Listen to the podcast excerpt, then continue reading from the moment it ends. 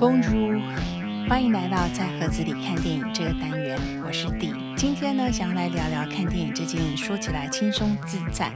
但认真看呢，却常常引人醒思，而且感慨万千的，却又很私密的这样子的一件事情。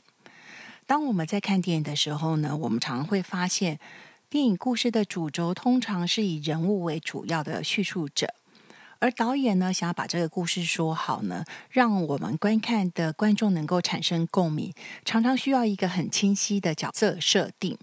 而第今天就是想要来谈谈那些电影角色设定出发相关的人，还有非人，还有比如说吸血鬼等等的哦。首先，我们最常看到的就是人。那除了像是你我一样。是一般人的剧情片呢，强调的是人性的那些细微的描写，加上导演呢在故事编排与摄影还有配乐呢，能够让我们产生共鸣，可能也会让我们进而去反思人生。那这就是我们在看呃剧情片最主要的感受。呃，我觉得，假如是美式的剧情片呢，可能我们要带着手帕啦、卫生纸，加上爆米花，然后在灯亮的时候呢，我们还会发现看到其他的观众呢，带着满意的笑容走出影厅。这个比较是美式的那个剧情片。通常都会有一个所谓的 happy ending，或者是 happily ever after，就是从此之后就过着幸福快乐的美满人生，或是人生有了什么样子的顿悟。这个是通常就是以呃人为主要的剧情出发的美国片，通常都是会有给我们这样子的感觉。而在欧洲片呢，我们可能比较会是在灯亮的时候看到有一些人，比如说像我本人啊，就会静静的坐在位置上头，然后呢，一副就是不晓得在想什么的怅然所失，然后可能眼角还会泛着泪光，就是一种余韵很强的感受，然后必须要坐在那儿呃，让自己然后。跟情绪，然后互相融合或者消化一下，那这比较是那个欧洲片会带给我们，欧洲剧情片会带给我们的一种感受。那除此之外呢，以人为出发点。主要的叙述的片种还有，比如说黑道片呐，比如说社会写实片呐，或者是卖弄血腥的惊悚片。那这些片子呢，比较多的是以犯罪者为角色塑造的主轴。那我们知道，所谓的犯罪者呢，大多是以心理疾病。然后，或者是他原生家庭的影响，或者是小时候的创伤阴影，导致呢他长大后的行为异常。比如说，我们常常可以看到说，呃，有这样子描述的骗子，就是会是有变态杀人犯呐，尤其是连环杀手的那种很不定性的轨迹，有可能是因为我们刚提到的，他小时候有一些创伤，或者是有一些本来就是脑内啡。的分泌不全，那更多的就是通常是一些家暴的小孩子，然后他可能因为脑部受过撞击，所以有一些分泌不正常的激素在他脑中发酵，所以他长大之后在行为认知上面会跟一般普世价值有点不一样。那第刚刚说的这些东西是经过科学的验证的，那。近年来，我们也常常看到很多的题材以这样子的呃角色描写为背景而产生的很多作品。那我在这边我想要提到的一个片子，就是我很喜欢呃大卫芬奇，就是 David Fincher。那 David Fincher 呢，我想啊，在台湾比较卖座的片子，而且广为人知的，就是比较近的。呃，这部叫做《控制》gongirl 是那个小班 Ben Affleck 主演的那部片子。呃，在他所有的片子里头呢，我应该是全部都看过，从他的第一部剧情片，还有他以前拍摄的 MV，我应该都有看过。那我其中很我特别想要提到的是一部我觉得一直很被低估的作品，它叫做《索命黄道带》（Zodiac）。我还记得这个片子，呃，我是带我当时可能刚满十八岁还是二十岁的侄子一起去看的。我记得我们在看完之后也有蛮多的讨论，然后他也相当的喜欢哦。在这部电影中，它关于连环杀手的叙述其实已经都很完整了。但是在真实中呢，由于年代的证物保存以及生物物证，就是说可以供 DNA 检测的版本有问题，还有嫌疑犯其实已经因为其他的案件被关在了联邦监狱，那就因为证物的不确定以及嫌疑犯一直不认罪而无法宣布破案。呃，我在。近年最近几年，其实我好像有看到这样的新闻，又因为那个呃嫌疑犯在狱中去世了，所以让 Zodiac 就是这个俗称黄道带杀手的这个案件呢，可能会变成一个永远无法破案的世纪之谜。那我觉得 David Fincher 在。呃，叙述这样一个杀手的不定性轨迹这件事情上面，他做了很多琢磨。他没有真的告诉我们谁是凶手，可是他提供了很多线索让我们去思考。我觉得有兴趣的朋友其实可以去看看这一部在大卫芬奇。这个名导这么多作品里面，可能最容易被错过的一部电影，哦，我觉得大家可以去看一看。那接下来呢，我们要谈谈说，就是非人的这个部分，因为刚刚我们谈过了人嘛，就是像你跟我一般的人类。那非人这个部分呢，这个在呃电影角色塑造的这个选项呢，就字面意义来讲，可能是。我们可以说是狗狗啦，或者是猫咪啦，或者是小猪。那我想大家现在的脑里应该有闪过几部是以这些非人类为呃主角为主述主角的电影作品。然后呢，甚至我觉得，甚至连哥基拉啦，或是说在满月会出现的狼人。那当然呢，这些都是以电影宇宙的观点来塑造的角色。当然，我我我们其实是以同理心。的方式，比如说我们跟家里的狗狗啦，跟我们家里的猫，我们也会知道说，哦，他们，我们也会好奇，也会幻想，就他们的观点来看，这个世界会是什么样子的。那这也就是为什么会有这些电影以这一些非人角色为主角，呃，塑造而成为故事主轴的作品出现。可是，在这么多里头。其中还有一种是无法界定的，可以说是半人半兽的生物演化。当然，这个就是电影有趣的部分嘛。哦，假如说我们都一直是要看描写人性的，那我们就回到刚刚的剧情片。可是接下来就是电影有趣的部分，比如说我要提到的法国电影叫做《肉欲》，它的英文片名是《Raw》。它是二零一六年法国出品，然后是法语发音的奇情惊悚片。可是，在我的心里呢，这是一部黑色浪漫的，有点带一点小小女性自觉的电影。它是由法国的新锐女导演 Julia Ducournau，茱莉亚·杜库诺。所指导的作品，女主角呢是长相清新，带点冷酷，然后可是她的双眼又很无邪、很清澈，然后会透过那个呃电影画面，好像不知道在传达什么的呃嘎轰马耶。那故事呢一开始是告诉我们女主角说，呃女主角本身是素食主义者，而且是全家都是吃素的，姐姐跟妹妹呢，嗯。是兽医院的学生，妹妹就是这个女主角。那妹妹是初入丛林的兽医院的大一学生。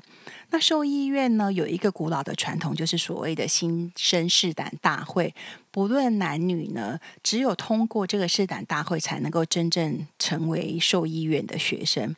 而这个试验便是生吞刚宰杀的兔子的内脏，假如我没有记错的话，应该是兔子的肝或者是呃它的胆。我觉得这个导演是很厉害的，他将理当应该是保护动物啦、治疗动物啦、帮助动物这样所谓的兽医院。的学生应该奉为最高指导原则的一个原则打破了，他就是用剖开动物，并且将它的内脏这样血淋淋的冲击，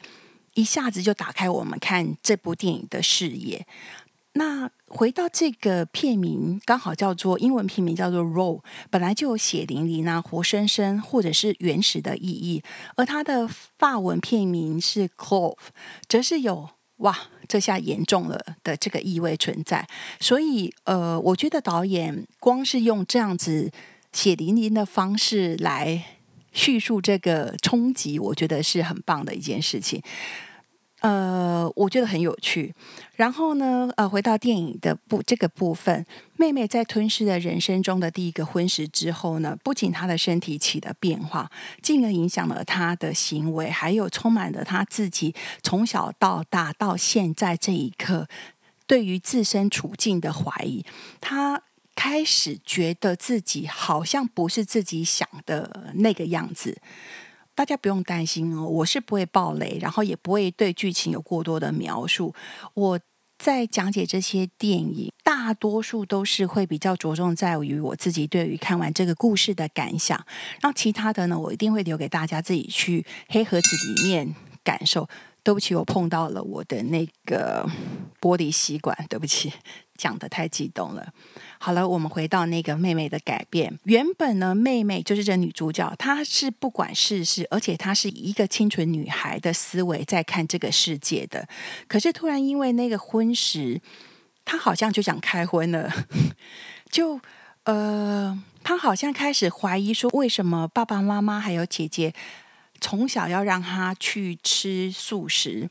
然后呢，她觉得这个打开的另一个新的视野，或是另一个新的世界，让他开始想要体验所谓的真实人生。因为现在的真实人生好像跟他吃素之前的世界是不一样的。比如说，他开始会去想要去尝试男女情爱的那种悸动跟那种疑惑。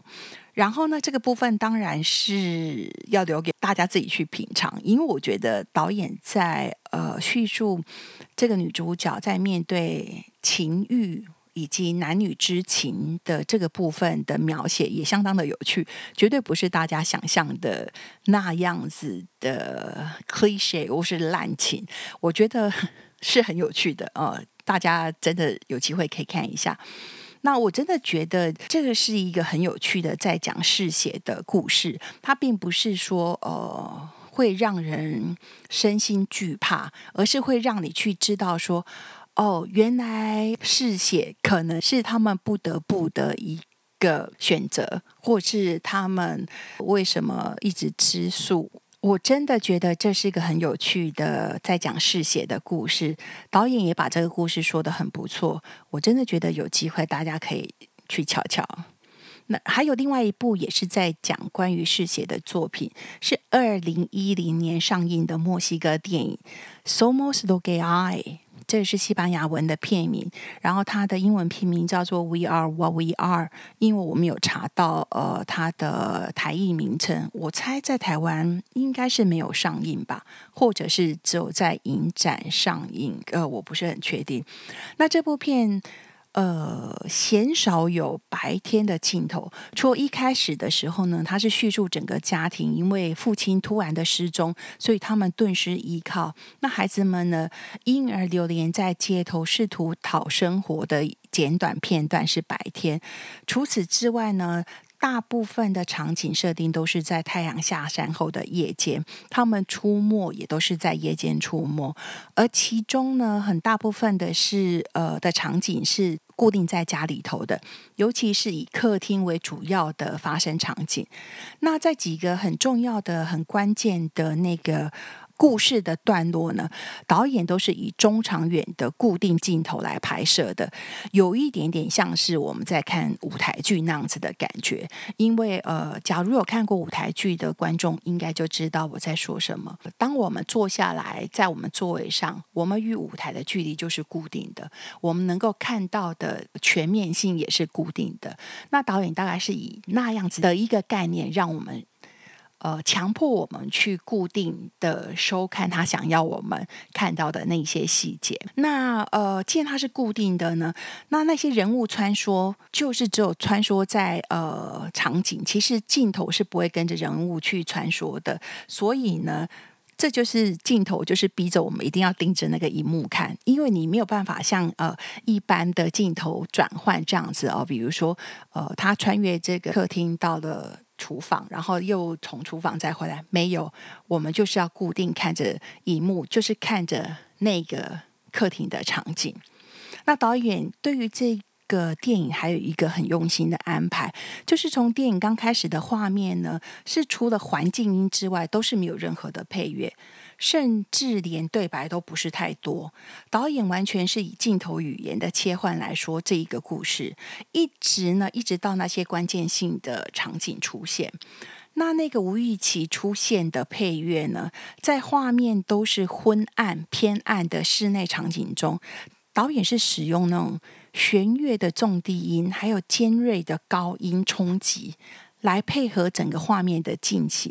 那这个一来一往的拉扯呢，就是也在拉扯着我们在观看的这些。呃，观众们心中的心智跟情绪，因为你看到画面可能是很冲击的，突然来的音乐，哇，我觉得那个享受是很棒的啊。而这个电影配配乐呢？就地自己的感觉，它完全是高规格的古典乐的编制作品了。用电影叙述中的那个墨西哥中下阶级的家庭背景是完全没有连接。就像我们知道的，你要去学古典音乐，可能必须要呃花比较多的金钱，或者你比较有钱有闲，或者你很坚持，才有办法去走上古典音乐这一条路。可是呢，呃，在那样子的中产阶级家庭，父亲突然不见了，他们怎么生活下去？他们都还找不到方法，找不到方向，怎么可能会跟古典音乐有关系？那我觉得这就是导演很厉害的地方，他是用这样子一种极其讽刺，却很忠实的传达出，呃，在这边我不知道怎么形容这一种种族的家族。长远繁衍至今的历史，就像是古典音乐的传承一样，它用来表达我们就是我们，就是 We are what we are，也就是西文片名的 Somos Logai，就是这样子的本性已经存在了很久了，已经是历史的繁衍至今。这就是他们嗜血，就是他们的本性。那他也是好像把这整个嗜血变成是一种传承的艺术的存在。那他们身为有着这样本性的人呢，或者是种族，其实是没有选择的。哦，这个就是呃，跟刚刚的那个肉欲法国片肉欲，其实讲的是一样的东西。嗜血并不是他们。可以选择的，而是他们这样子的种族，我们无法界定它是人还是兽，或是是演化的生物。这样子的种族可以生存下来的很重要的，或者是唯一的一个方式。那我有看过呢，这个墨西哥片的美国翻拍版，它的台译名称叫做《尸房宴》。尸是尸体的尸，房子呃房是房子的房。那英文片影名同样是 We Are What We Are。那它的上映日期呢是在二零一三年。我刚刚有查了一下，这个美国版居然有参加坎城影展的导演双周，还有在同年的日舞影展。但是凭良心说，我没有很喜欢这个美国版本。它就是一个很美国片，或是很美国导演的叙事方式。唯一有趣的呢，就是那个故事的主轴，而故事主轴则是翻拍于原本的这个墨西哥电影。所以呢，我真的觉得很不好意思。但是对我而言，我真的看过之后，完全记不得那个呃施房宴到底演了些什么东西。接下来呢，呃，我想是时候来谈谈吸血鬼了。我一直很受吸血鬼故事的吸引，除了它是一个很神秘的历史之外呢，还有整个吸血鬼世界的起立跟传统，真的是影视作品创作的好题材。呃。感觉呢，这就是一个怎么取材都不会腻的一个题材。每过几年呢，总是会有一两部好的吸血鬼作品出现，总会让我觉得充满了期待。好，我们现在回到说，呃，在电影里面的吸血鬼的角色塑造这件事情。倘若倘若在电影的宇宙里面，吸血鬼是不可逆的天性，嗜血是唯一可以生存的方式的话，那吸血鬼通常呢都会有着动力的外表以及千年的不死之身，跟上面提到的肉欲，还有呃，somos lo que hay，呃，我 we are what we are。这两部片子都没有在电影里面帮他们的那个类别的种族证明，因因为我们不知道他们是人，他们是非人。但是就我自己的判别呢，他们其实不是吸血鬼。怎么说呢？因为在电影的故事叙述里面，只有强调他们嗜血，但是他们能够生育，因为两部电影里面都有爸爸妈妈、哥哥弟弟或者姐姐妹妹。但是就一般对于吸血鬼的历史叙述呢，吸血鬼的种族繁衍不是经由生育，不是经由这样子的人类行为。吸血鬼必须经由他们的主人。那在电影中呢，有些是用 “maker” 这个字来代表主人。那 “maker” 这个字呢，在字面上就是制造者的意思，是经由他们制造者以吸他们的血致死的方式呢，来结束他们身为人类的身份。醒过来的他们呢，则是以吸血鬼的身份重生。而且他们的年龄及外貌就停留在他们被转化成吸血鬼当下的那个年纪，他们也无法生育，因为他们要用成为别人的 maker 来有自己的下一代。他的故事，呃，吸血鬼的传承历史是这么说的了啊，所以他们不是能够生育的，虽然。我不知道那个木瓜之城的那两位呢，为什么可以有下一代？但是看在他们都能够激情到撞破那个床头板的份上，我们就假装他们可能是变种的吸血鬼好了。还有，对了，他们还可以晒太阳，诶，跟吸血鬼历史中叙述的夜行性是完全不一样的。所以，Oops。好吧，回到我们的正题。接下来呢，我想讲的是哦，一部我很喜欢的吸血鬼电影，它是北欧瑞典的电影，叫做《Let the Right One In》，台译的名称是《血色入侵》。这一部片呢，是我近年来最喜欢的吸血鬼电影。我看到它曾经在两千零九年的时候在台湾上映。但是我是后来才有机会观赏到这部作品。那在看完的那个当下呢，有一阵子我几乎遇见人就推荐，然后也曾经很公器私用的放给学生看。那我的学生们呢的反应也都很有趣，从那种哈什么是北欧电影呢？哦，那一定很无聊那样子的刻板印象，到呃看到到那种灯一暗，然后看着那个荧幕上。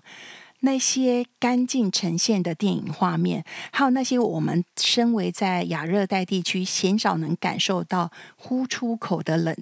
冷冽白烟，还有那些踩在雪地上面沉重脚步声的完美收音，当然还有电影里面那两个小男孩童星很不落俗套的表演方式，加上。你一旦进到剧情里面，就能够发现那些不会在夸张的好莱坞电影中出现的隐喻。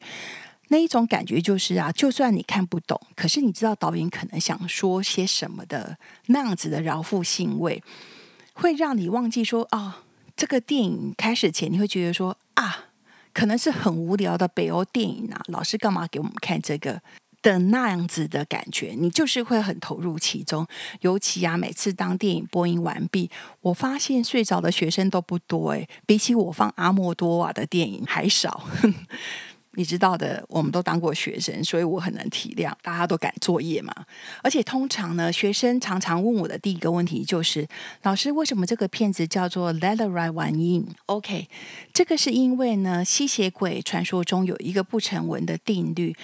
我觉得应该是基于与人类与吸血鬼于同时空中相处的那种恐怖平衡的地下约定吧。我觉得可能就是俗语说的“井水不犯河水”。可能我们有人类代表跟吸血鬼代表，在很久很久以前的历史的某一刻去做成这样子的约定吧。这个约定就是呢，当人类没有邀请吸血鬼进入家门的时候，吸血鬼是不允许进入人类家门一步的。而这个隐喻呢，在这一个《血色入侵》这个电影里面出现了几次，也因此呢，所谓 “let the right one in” 让对的人进来的这件事情呢，也就是这个传说，或者是说这部电影会存在的最大意义。因为你唯有接受到邀请，吸血鬼才可以进到你的家门或是你的心门。OK 啊，其实这是一个很浪漫的吸血鬼故事，我觉得很我很喜欢，大家真的要去看。然后呢，当然这个 Let the Right One In 呢，还有另外一个隐喻，我想它也是在告诫人类，或者是说在告诫在观影的我们，不要随便打开家人，不要随便邀请生人进入，因为你永远不知道自己邀进门的是什么人，或者是什么鬼。嗯，应该是什么吸血鬼啊？不是说什么鬼，是什么吸血鬼？然后这部片呢，同样的也被改编成美国版，叫做《嗜血童话》，而美国版的那个英文片名叫做《Let Me In》。我当时呢，光是看到这个英文片名，我其实就马上翻了个白眼。我觉得你到底是要多破题呀？或者是说你是多想宣告自己是山寨？Let the right one in，你一定要把它卡成 Let me in，这么的破题。反正我当初呢是抱着说，反正我头已经洗了一半，就把它洗完的心态去看了美国版。但是啊，但是我看完的感觉就像是那些混杂着泡沫的肮脏的洗头水，就这样冲着冲着，一起就流入了下水道。我其实没有任何的惊奇，也没有任何的记忆点。就反正就是一部很美式的叙述方式，很新、